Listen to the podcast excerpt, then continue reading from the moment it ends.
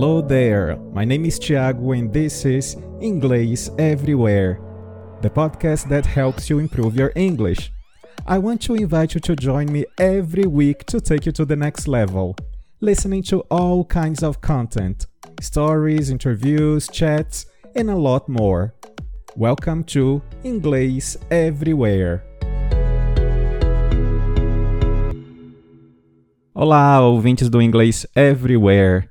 No episódio de hoje eu tenho o auxílio luxuoso de Fernanda, que mora na Inglaterra já há bastante tempo e que está contribuindo no episódio de hoje com o envio de três áudios gravados em inglês e que complementam o episódio de número 18, em que eu falo um pouco sobre a minha visão sobre sotaques. O primeiro áudio que vocês vão ouvir é da sogra de Fernanda, que mora na Escócia, o segundo da cunhada, que mora no sudeste de Londres, e o último é de sua filha, bilíngue. Vamos ouvir os três áudios na sequência. My name is Joyce Maxwell Wells and I'm from Dumfries in Scotland. I am 74 years old but I look a lot younger. oh, the, the, today is it's very warm. I do like to watch films in the cinema, but not. I don't go very often. Hi, my name's Jennifer Mary Hain. I am 44 years old and I like going to the cinema to watch films, and it is a very, very warm day today. Hi, my name is Annabella and I am eight years old. I am, I was born in London, uh, but I am half Brazilian. I'm currently um, on school summer holidays. Um, I will be going back to school in September. My favourite subject is maths. My second favourite subject is art. And my least favourite subject, I don't know exactly well, but it's either geography or English. Como vocês puderam perceber, são sotaques muito diferentes daqueles que a gente já está acostumados da indústria americana, tanto da música, do cinema, séries de TV. E é importante a gente ter esse repertório de sotaques para que a gente não fique bitolado e achar que o inglês se reduz ao inglês americano. Quem ainda não ouviu, eu sugiro então que vocês escutem o episódio de número 18, em que eu falo de forma mais ampla sobre essas diferenças de sotaques, com alguns exemplos inclusive. Um dos áudios que vocês vão escutar no episódio 18 é justamente de Caetano Veloso falando um pouquinho em inglês, e tem um pouco do seu sotaque baiano ao falar inglês. Nesse episódio, então, a gente vai aprender um pouco sobre a vida e a obra de Caetano Veloso. É uma biografia resumida, mas bastante interessante, com muitos fatos sobre o período da, do tropicalismo. Eu, na minha adolescência, ouvia bastante Caetano Veloso, sou um grande fã também, e o admiro sobretudo por toda a sua obra e também pelo seu ativismo político no período em que a gente viveu ali a ditadura. Eu vou compartilhar com vocês agora três palavras que vão aparecer na biografia. A primeira é o verbo turn sour. Turn sour. Sour sozinho significa azedo, e turn sour é uma expressão que significa azedar, não somente para comida, tá? A gente também pode falar de situações que azedam, que ficam hostis. Um exemplo da biografia é The situation soon turned sour. The situation soon turned sour. Uma outra palavra que vocês vão ouvir na biografia é o verbo boo. Boo significa vaiar. The students began booing so loudly that the performers could barely be heard. The students began booing so loudly that the performers could barely be heard. E por fim, a última palavra que vocês vão ouvir é praise. Praise, que significa elogio. Another Effort, 1994's Spanish language album Fina Estampa, won considerable praise as well. Another Effort, 1994's Spanish language album Fina Estampa, won considerable praise as well. Vamos então à biografia resumida de Caetano Veloso.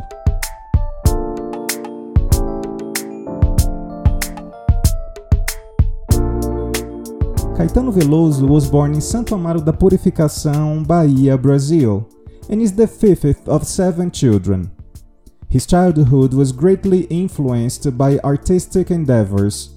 He was interested in both literature and filmmaking as a child, but focused mainly on music. The musical style of bossa nova and João Gilberto, one of its most prominent exponents, were major influences on Veloso's music as he grew up. Caetano was 17 years old when he first heard João Gilberto, whom he describes as his supreme master.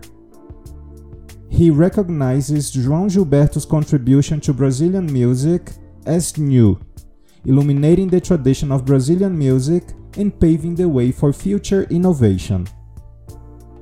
In 1960, he moved from his hometown to Salvador in order to attend high school.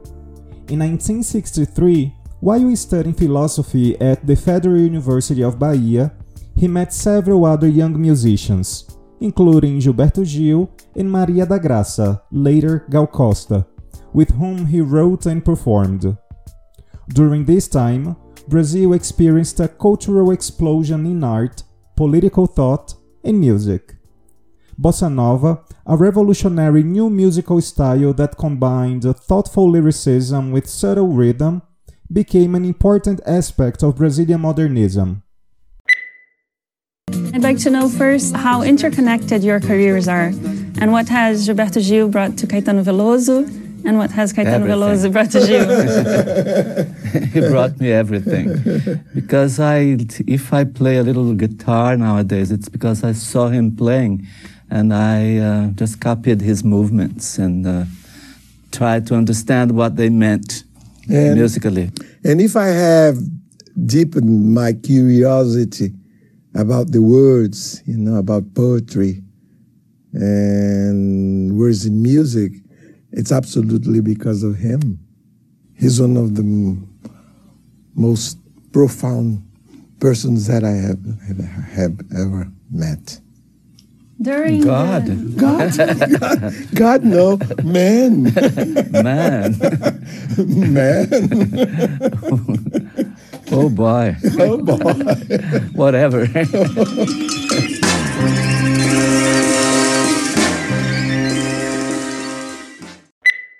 Inspired like many young Brazilians by the movement, Caetano started writing criticism for the local newspaper, acting in avant-garde theater, and singing bossa nova in bars. Following his sister Maria Bethânia, a very successful singer in her own right, to Rio so she could act in a stage play in the mid 1960s, the 23 year old Caetano Veloso initiated his own career by winning a lyric writing contest with his song Um Dia, and he was quickly signed to the Philips label. His music career began in earnest in 1965, when he started recording in Rio, and by 1966 he was competing in televised music festivals with great success. By late 1967, however, Caetano Veloso and his friends had begun to craft a new syncretic style of Brazilian pop music that incorporated regional folk rhythms, elements of psychedelic rock and concrete music, and poetic, socially charged lyrics. The compilation Tropicalia or Bread and Circuses, which included songs by Veloso, Gil, Costa, and others, served as a manifesto for their mixed aesthetic, which had affinities with concurrent trends in Brazilian visual, literary, and performing arts. Caetano's self titled solo debut in 1968 which featured his signature hit Alegria Alegria, was in the same electric vein.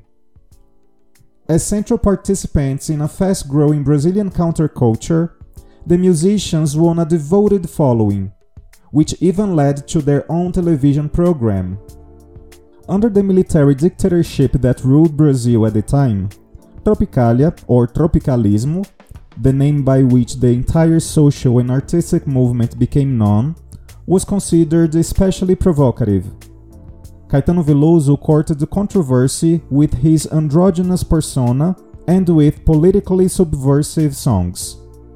The tensions between the Tropicalistas and students peaked in September 1968, with Caetano's now legendary performances at the third annual International Song Festival held at the Catholic University in Rio, where the audience included a large contingent of students who were vehemently opposed to the Tropicalistas.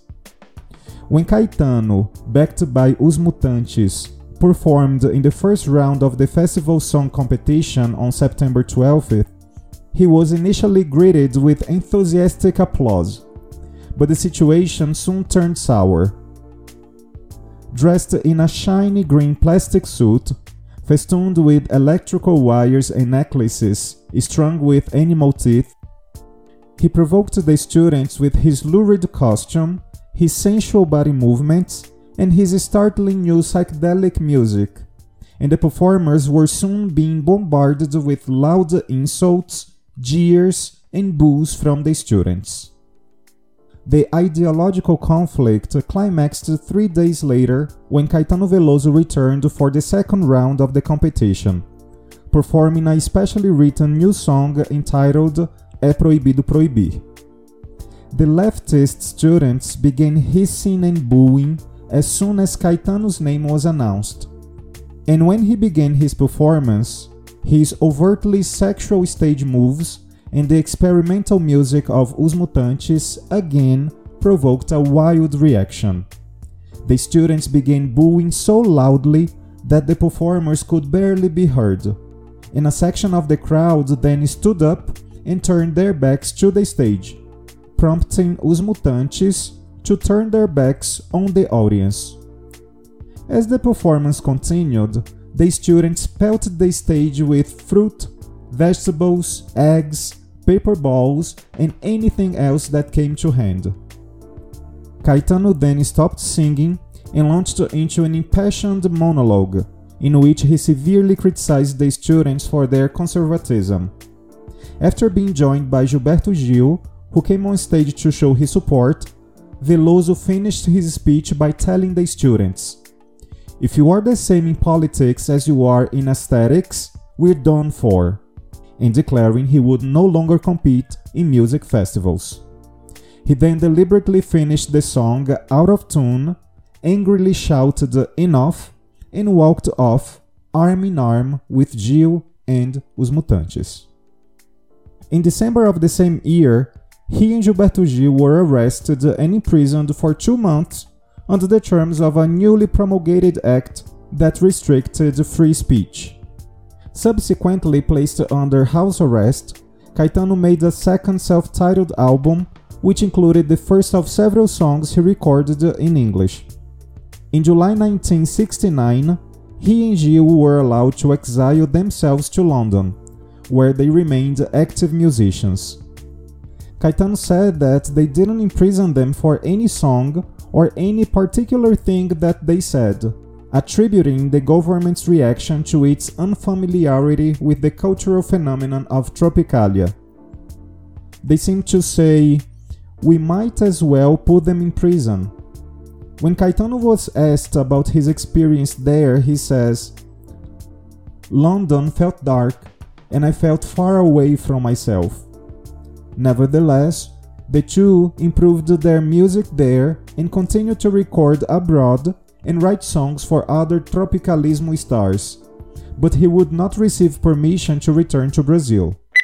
I found it dark and distant and isolated from the world, uh, the way it felt back then. And uh, but also we knew that music there was very uh, interesting. We were in love Oh, with the, the- Beatles, the Beatles, the and the Rolling Stones, and uh, we knew we we were aware of what was going on in London musically. Gil felt better. I, I seemed felt, to I felt better, Yeah.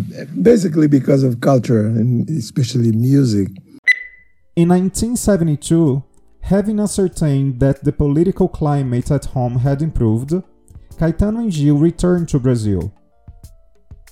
Although Tropicalia had effectively ended as a movement, Caetano went on to release new albums, such as Transa, 1972, Araçá Azul, 1973, and Bicho, 1977. He also joined with Gil Costa and Betânia to form the musical group Doces Bárbaros. In the 1980s, Caetano's emerging status as a Brazilian icon contributed to the best record sales of his career to that time. Extensive touring helped establish his international reputation, which grew with the release of Estrangeiro, 1989, which he recorded in New York City. Caetano professed to be bemused by his global popularity, noting that most of his songs were in Portuguese and addressed Brazilian topics and themes. Over the following years, Caetano continued to attract American listeners with the release of 1993's Tropicalia 2. Recorded with Gil, the album was considered brilliant by the music press and made numerous American 10 best lists that year. Another effort, 1994's Spanish language album Fina Estampa, won considerable praise as well. The 15 song compilation contained Latin American songs that I like very much, that I had known since childhood, Veloso told Billboard magazine. Other non important albums, including 1992's Circuladô and 1997's Circuladô Vivo, which included versions of Michael Jackson's Black and White and Bob Dylan's Jokerman, also fared well in the United States, leading the pop star in the summer of 1997 to embark on his largest American tour up to that time. In 1999, Caetano returned with Livro, originally released in Europe in late 1998, which was selected by critics for both the New York Times and the Village Voice as one of the best albums of the year. Peter Watrous of the New York Times, for example, described the record as wildly intelligent and sensual, and perfectly produced, moving from orchestral works to minimalist ballads and Brazilian drum workouts. By 2004, he was one of the most respected and prolific international pop stars, with more than 50 recordings available, including songs in film soundtracks of Michelangelo Antonioni's Eros, Pedro Almodóvar's Talk to Her, and Frida, for which he performed at the 75th Academy Awards, but did not win. In 2002, Veloso published an account of his early years in the Tropicalismo movement, Tropical Truth, a story of music and revolution in Brazil. His first all English CD was A Foreign Sound in 2004. His September 2006 album C was released in the United States. With a total of 9 Latin Grammy Awards and 2 Grammy Awards, Caetano Veloso has received more than any other Brazilian performer. On November 14, 2012, Veloso was also honored as the Latin Recording Academy Person of the Year. Caetano Veloso has been called one of the greatest songwriters of the century, and a pop musician, poet, filmmaker, political activist whose stature in the pantheon of international pop musicians is on par with that of Bob Dylan, Bob Marley, and Lennon and McCartney.